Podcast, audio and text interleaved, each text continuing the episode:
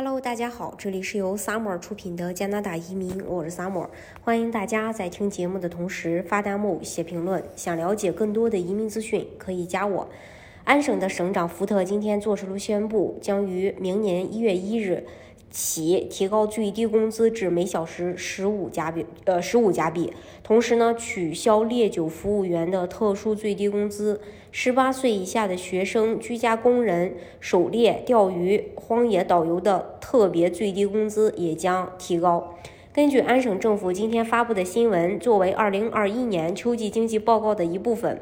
安省政府将提出法案，如果通过，安省最低工资将从呃时薪十四点三五提高到时薪十五。烈酒服务员以前的工资低于一般的最低工资标准，因为相信顾客的小费也可以弥补差额。然而，越来越多的这类员工发现自己的小费被汇总在一起，并在许多员工之间重新分配，这让他们更难维持收支平衡。如果立法获得通过，九市将得到更公平的待遇，他们的最低时薪将从十二点五五加元上调到十五加元，增幅达到前所未有的百分之十九点五。其他建议提高的特别最低工资有：十八岁以下的学生，如果在上课期间每周工作二十八小时或更少，或者在学校放假或暑假期间工作，每小时的工资将从十三块五增增加到十四块一。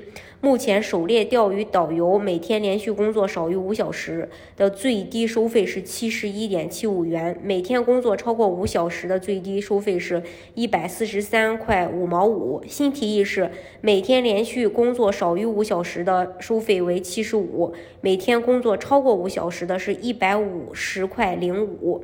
安省政府立法提高最低工资，是因为在过去几个月里，生活成本。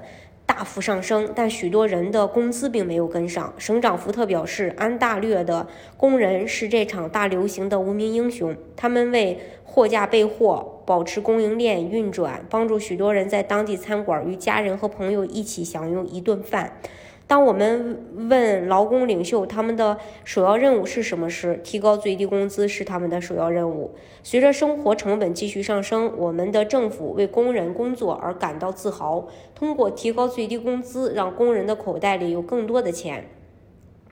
安省的劳工厅长表示，在过去几周，我们的政府已经推出了历史性的改革。在这些行动的基础上，我们的政府正在确保最需要我们帮助的工人获得他们公平的经济蛋糕。我们将继续利用我们的工具箱中的一切，帮助本省的工人找到有意义的职业，让他们赚更多的钱，为自己和他们所爱的人创造更多的生活。政府表示，由于大流行病，最近生活费用的增长高于通常水平。二零二一年十月的年度最低工资上调是基于二零二零年消费者价格指数的年度涨幅，这并不反映近期的涨幅。根据逆议中的逆议会中的这个法案，到二零二二年领取一般最低工资的全职工人的。年收入将增加一千三百五加元。从二零二一年一月至八月，安省有七十六万三千五百名工人处于或低于十五加元的呃一般最低工资，大多数领取最低工资的人是女性。在十五到十九的工作人群中，近百分之七十三的人处于或低于每小时十五加元。雇佣最低工资劳动者最多的行业是酒店、食品服务和零售业。在每小时十五加币最低工资或以下的工人中，有近百分之三十七的从事零售业，近百分之二十四的从事酒店和食品服务。安省反对党表示，时薪十五加元还远远不够。反对党新民主党领导人在政府宣布安省最低工资之前发布声明称，福特于三年前取消了十五加元的最低工资计划。迄今为止，他们已经从安省工人的口袋里拿出了五万三千多加元。从那时起，所有东西的价格都在上涨，比如住房、汽车保险、食品和汽油。每小时十五加元已经远远不够了。工人最低每小时需要十七加元来支付生活成本。所有工人都应该有机会在这里过上体面的生活。不少网友吐槽福特吃相难看，为了即将到来的省选，重新实施早前自由党的政策。加拿大独立企业联合会安省事务高级主管说：“企业对此举感到震惊，政府是在没有任何咨询的情况下做出的。”安省目前的情况，只有百分之三十七的企业处于正常收入水平。